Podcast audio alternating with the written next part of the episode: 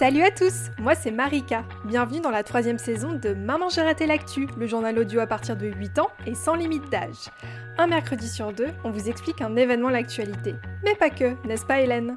Absolument Marika, nous allons aussi vous faire découvrir un lieu, un métier, une activité comme si vous y étiez. Et ça, ce sera le reportage de la semaine. Et puis nous vous partagerons nos coups de cœur culturels aussi. Des films, des livres, des jeux vidéo, des jeux de société, des expositions, bref, tout y passe.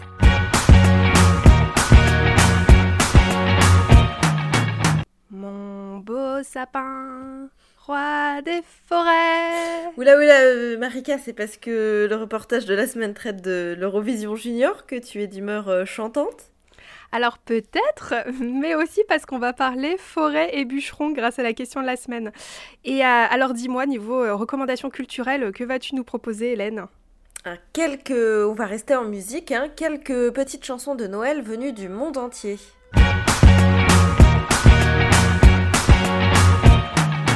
Dimanche dernier a eu lieu la grande fête européenne de la chanson pour enfants, j'ai nommé l'Eurovision Junior.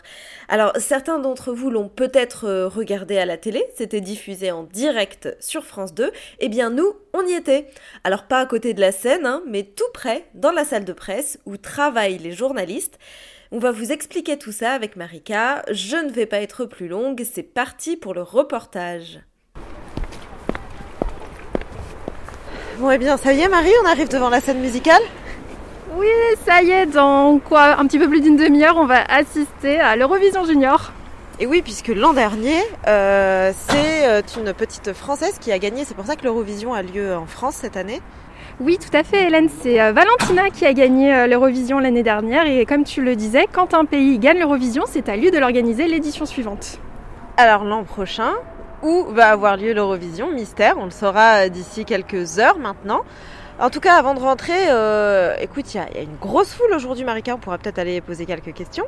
Bah allez, peut-être tomber sur euh, des fans à l'international, ça serait trop bien. Bah ouais, écoute, j'ai l'impression de voir des drapeaux euh, de plein de pays étrangers. Alors là, je reconnais l'Espagne.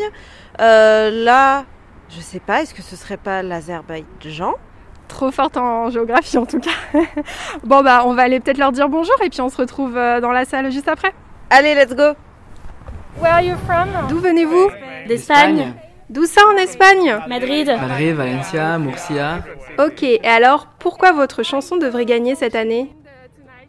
Parce qu'elle est pleine d'énergie, elle est puissante, elle rend heureux. Quand tu écoutes la chanson, elle te donne le sourire. Et en cette période de Covid, on a besoin de joie, donc euh, l'Espagne doit absolument gagner. Je viens de Pologne. Ok, et euh, tu es venu à Paris spécialement pour l'Eurovision? Oui, Et pourquoi doit-on voter pour la Pologne euh, ce soir? Parce que je pense que la chanson est vraiment géniale. La voix de la chanteuse ressemble à celle d'un ange. Elle est incroyable.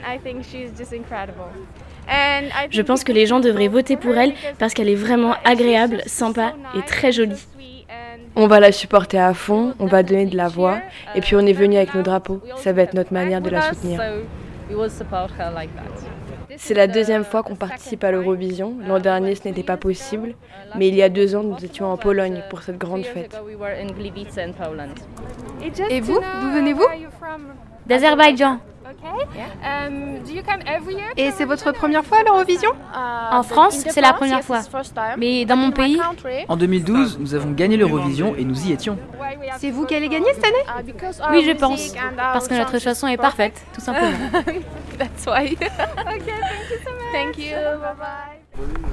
Alors du coup, Hélène, euh, on parle pas très fort parce que ça y est, on est arrivé en salle de presse. Est-ce que tu peux expliquer ce que c'est une salle de presse? Pourquoi on n'est pas dans la fosse?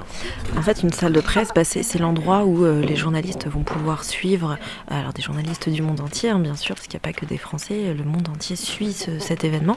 Et donc, c'est une, salle dans laquelle l'émission euh, est retransmise en direct sur des, des grands écrans. Et, euh, et voilà, ça permet aux journalistes de travailler dans un environnement plus calme que s'ils étaient dans la salle au milieu de, de- des cris et, voilà, et de la joie. Et euh, oui, donc euh, du coup, alors évidemment, on a très très envie que la France gagne, mais est-ce que tu as eu un petit coup de cœur, euh, Hélène, en écoutant euh, la sélection? Bah, tu le sais bien, Marie, parce qu'on les a écoutés ensemble. Oui, j'ai un petit coup de cœur pour l'Arménie avec une chanson qui s'appelle Camille Camille. Oui, c'est Malena, du coup, qui, euh, qui la chante. Et ouais, tout à fait. C'est vrai qu'avec Hélène, quand on l'a écouté, on a eu un gros coup de cœur. Donc c'est vrai qu'on espère évidemment que Enzo gagne. Mais si Enzo ne gagne pas, et eh bah, on espère que Malena sera très très bien classée. Donc voilà, bah écoutez, ça va commencer. Je pense que on, vous retrouve, on vous retrouve lors de la première coupure pour peut-être vous dire ce qu'on a pensé de cette première partie. Ou, enfin voilà. Allez, ça va commencer.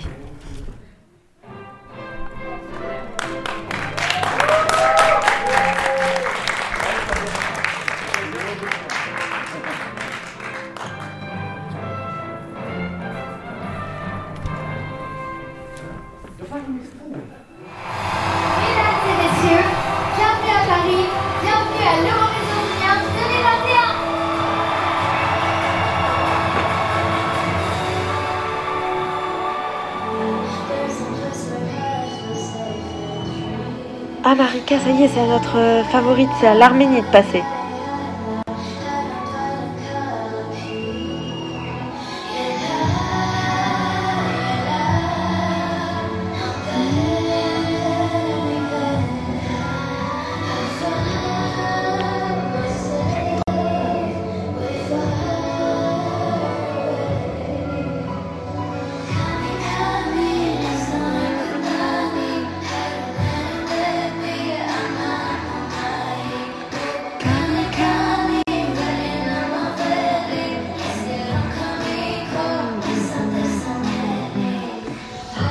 Trop bien.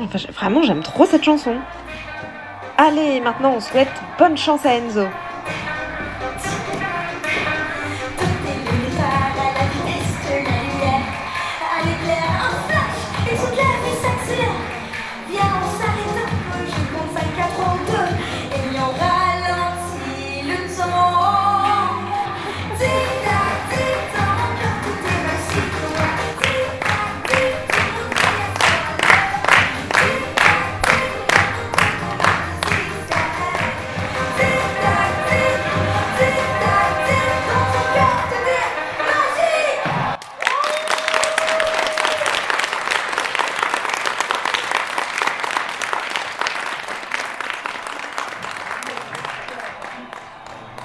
Marie, la prestation d'Enzo, euh, c'était vachement bien.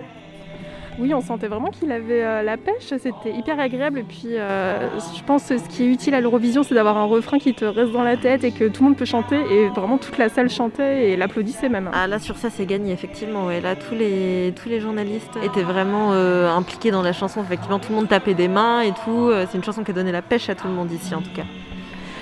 Et alors, euh, Hélène, euh, c'est pas parce qu'on est journaliste qu'on ne peut pas se faire euh, interviewer. Qu'est-ce qui t'est arrivé il y a quelques minutes Eh bien, c'est une, une, chaîne de télévision géorgienne qui m'a posé une question sur, le, sur la prestation justement du jeune géorgien.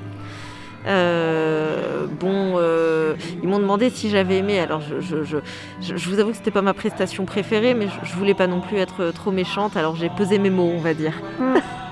Oui, bah écoute, euh, c'est vrai que euh, c'était euh, oui, un petit garçon dans une ambiance quand même assez rétro. voilà, il était habillé à l'ancienne. Et, puis surtout, il avait des petits mots français, c'était je te crois, c'est ça? Non, je sais plus. En tout cas, bravo Hélène, tu as bien été courageuse parce que c'est pas facile de faire des interviews. je pense qu'on est les premières au courant et puis surtout, tu l'as fait en anglais. Donc, félicitations Hélène. Euh, peut-être que pour la gloire, on pourra chercher. Ce serait rigolo d'essayer de retrouver ça, oui, on verra.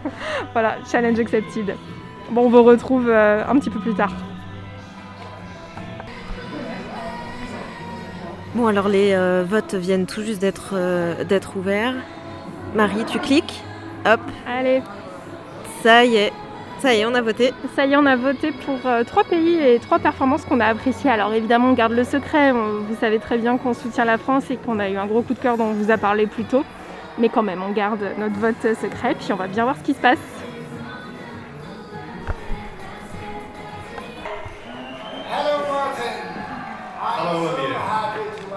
Alors là maintenant on entre dans la phase où chaque pays va donner euh, le nombre de points qu'il a attribué euh, aux autres pays. Donc euh, c'est une phase un peu longue.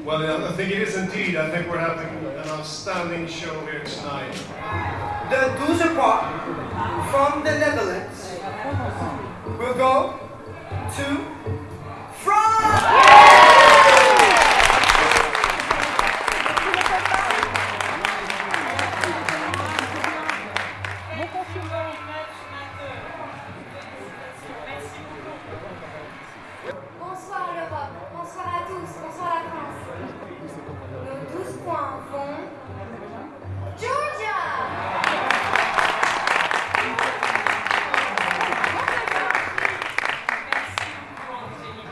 Bon alors en fait là c'est très serré entre la France, l'Arménie et, euh, la Pologne.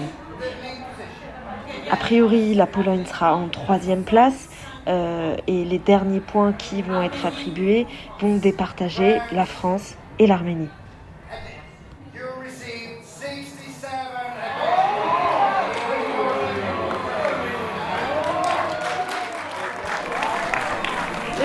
Moi, tout ce, qu'on, je, tout ce que je vois, c'est que notre pronostic était bon, Marika. Exactement. Donc, euh, on rappelle que, euh, évidemment, on soutenait la France, mais que notre gros coup de cœur était pour l'Arménie. Euh, donc, bah, écoute, Hélène, on va peut-être avoir carrière dans les pronostics.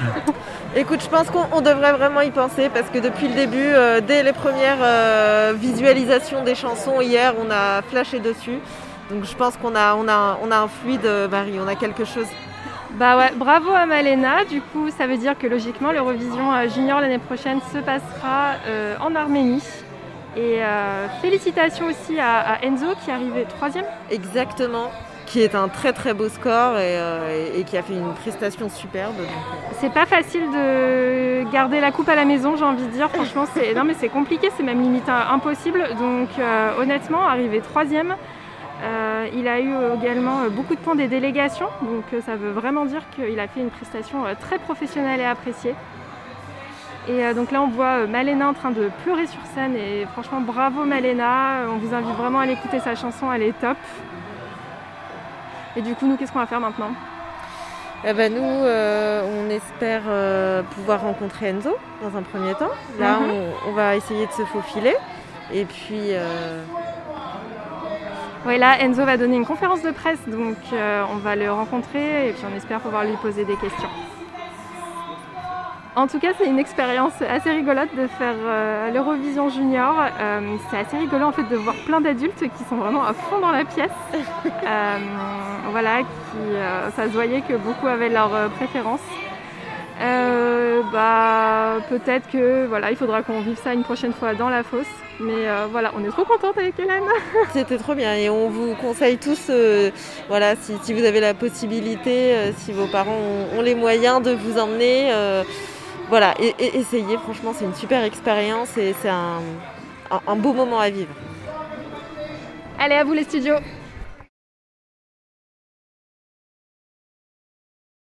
Alors je ne pensais pas que je m'amuserais autant et que je me prendrais autant au jeu avec Hélène. En tout cas, c'est un super souvenir et c'est vrai qu'avec Hélène, en fait, on s'amuse tout le temps.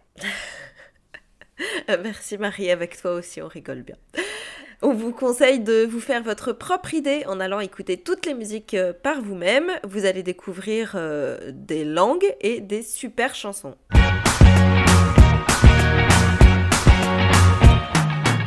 Chaque semaine, un jeune auditeur comme toi nous pose une question. Voici la question de la semaine. Bonjour, je m'appelle Aya, j'ai 8 ans.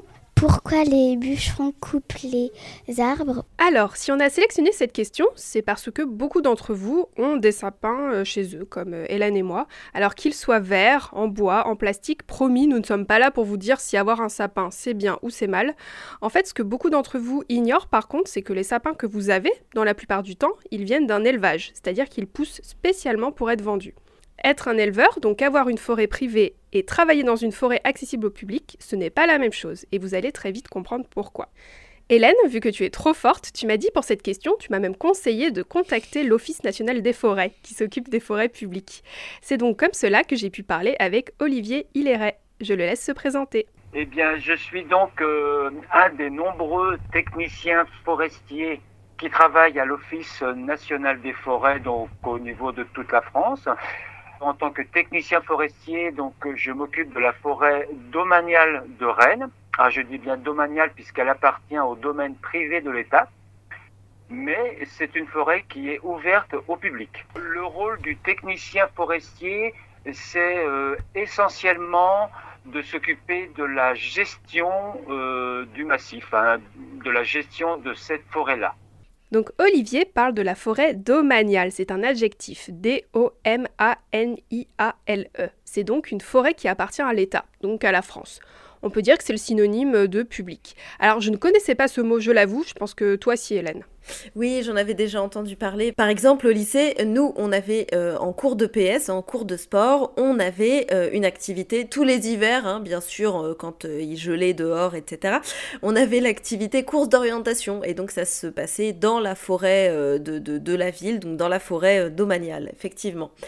Euh, dis-moi Marie, Olivier parle de mission de gestion. Qu'est-ce que c'est ça du coup? Ah oui, alors attends, je le laisse détailler. Alors en matière de gestion, il y a bien sûr toute, euh, toute la gestion en matière de l'accueil du public, parce que c'est une gestion, on ne peut pas accueillir les gens comme ça sans, sans rien faire. Nous, faut, faut essayer, ne serait-ce que pour la mise en sécurité du public. Il y a des itinéraires de randonnée, euh, c'est pareil, c'est une gestion aussi parce qu'ils ne sont pas faits comme ça n'importe comment euh, à travers la forêt, toujours pour des raisons euh, de sécurité effectivement. Une autre gestion, c'est aussi la préservation de la biodiversité dans les forêts la biodiversité qui est très très importante puisque les forêts domaniales sont classées comme étant des espaces naturels. Donc, euh, donc la biodiversité rentre effectivement en plein dans, sur ce thème-là. Et la troisième euh, gestion, eh bien, c'est tout le bois euh, que l'on peut prélever dans la forêt sans nuire bien sûr à l'équilibre de cette forêt, mais on prélève du bois régulièrement. Olivier nous parle de prélever du bois. Ça tombe bien, ça nous permet d'enchaîner avec la question de la semaine. Les choses sont vraiment bien faites. Alors pourquoi les bûcherons coupent des arbres? Alors, pourquoi coupe-t-on des arbres euh, en forêt? Alors, déjà, le fait de couper des arbres en forêt, ça date depuis la nuit des temps. C'est très très ancien que l'homme, enfin que l'humain particulièrement, se sert un peu de la forêt et prélève euh, des arbres euh, dans les forêts, euh, bah, ça a commencé tout simplement pour construire les maisons et pouvoir se chauffer. En 2021, eh bien, c'est un système qui continue. On coupe des arbres, bien sûr, mais d'une manière raisonnée. Alors, faut partir du principe que les forêts que l'on voit actuellement, ce sont des forêts qui sont cultivées. Donc c'est de la sylviculture, sylvie étant le nom latin de forêt. Ce sont des forêts cultivées. Au même titre qu'un jardinier peut cultiver son, son jardin, nous, on va cultiver notre forêt. Quand je n'avais pas mon micro allumé, Olivier m'avait parlé donc de pourquoi la culture des carottes et la culture des forêts se ressemblaient. Oui, oui, vous avez bien entendu. Je le laisse vous expliquer pourquoi. Je citais l'exemple justement des jardiniers et, particulièrement euh, sur la culture des carottes qui est l'exemple plus représentatif de ce que l'on fait en forêt. Ça veut dire que lorsque l'on sème des carottes, on s'aperçoit à un moment donné qu'elles sont trop serrées pour faire des bonnes carottes telles, telles qu'on aimerait les manger. Donc on fait des éclaircies parmi ces petits pieds de carottes de façon à ce que celles qui restent soit, soit correct et, propre à, manger, eh bien, il se trouve qu'en forêt, c'est exactement le même principe. Donc, on prélève euh, les arbres, donc on, donc on va les couper, de façon à ce que ceux qui restent euh, récupèrent un maximum de lumière, parce qu'un arbre a besoin de lumière pour vivre, pour se nourrir. Alors, bien sûr, il se nourrit avec, avec les racines et grâce à ces racines, mais ce n'est pas tout, il faut aussi du soleil pour que l'arbre profite un peu de, euh, comment, de ce qu'il puise dans la terre. En fin de compte, il faut les deux. Donc c'est pour ça que l'on prélève des arbres, qu'on appelle aussi, comme les jardiniers, on fait des éclaircies, de façon à ce que ceux qui restent euh, puissent pousser le mieux possible. Et alors, bien sûr, puisque le terme a été prononcé, pourquoi les bûcherons coupent des arbres? Alors, les bûcherons, c'est un métier, euh, c'est un corps de métier qui travaille en forêt. Donc, ce sont les personnes qui coupent effectivement les arbres avec des tronçonneuses. Il y en a d'autres qui coupent les arbres avec euh, des gros, des gros engins, mais ça c'est plutôt pour euh, les résineux. Mais ce sont des bûcherons qui ont des tronçonneuses en main, qui vont couper les arbres, mais pas n'importe quels arbres. Ce sont uniquement des arbres qui sont désignés par l'Office national des forêts et ils doivent couper uniquement cela. De façon à ce que ceux qui restent, que nous on a jugé utile qu'ils doivent rester, eh bien euh, le bûcheron va donc euh, les laisser sur place et vont couper uniquement les arbres qui sont désignés par nos soins. Alors maintenant, c'est avec de la peinture. Autrefois, c'était avec une petite hachette et puis une empreinte qu'on appelle un marteau forestier. Merci à Olivier d'avoir pris du temps pour Maman j'ai raté l'actu. Si vous voulez le croiser, cela arrivera peut-être si vous allez vous promener dans la forêt de Rennes, que je compte bien aller voir dès que possible. Alors si toi aussi tu as une question à nous poser, rendez-vous sur gmail.com. Il nous faut ton prénom, ton âge et bien sûr ta question.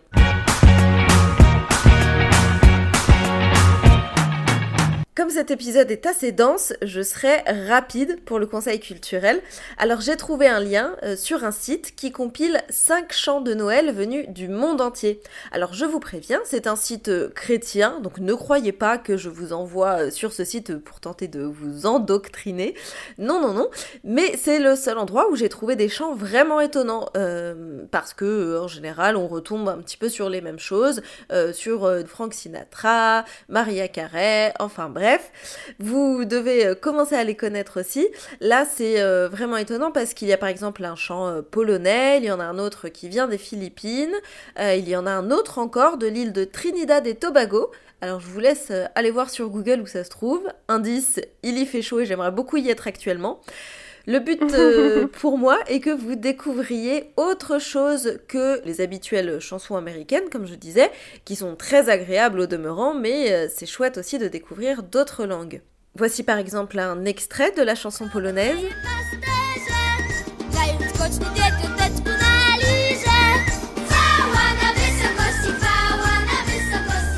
Et voici maintenant un extrait d'une chanson euh, enregistrée par une chorale d'enfants au Nigeria.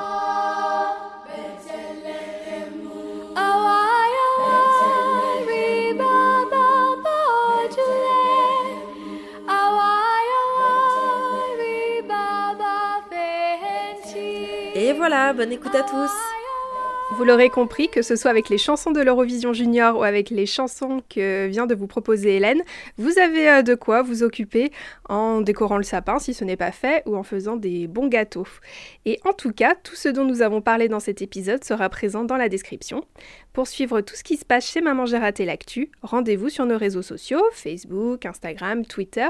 Pensez à nous envoyer une question, nous y répondrons dans un prochain épisode. Si vous voulez nous aider, partagez cet épisode autour de vous et mettez-nous 5 étoiles sur la plateforme sur laquelle vous nous écoutez, par exemple Apple Podcast.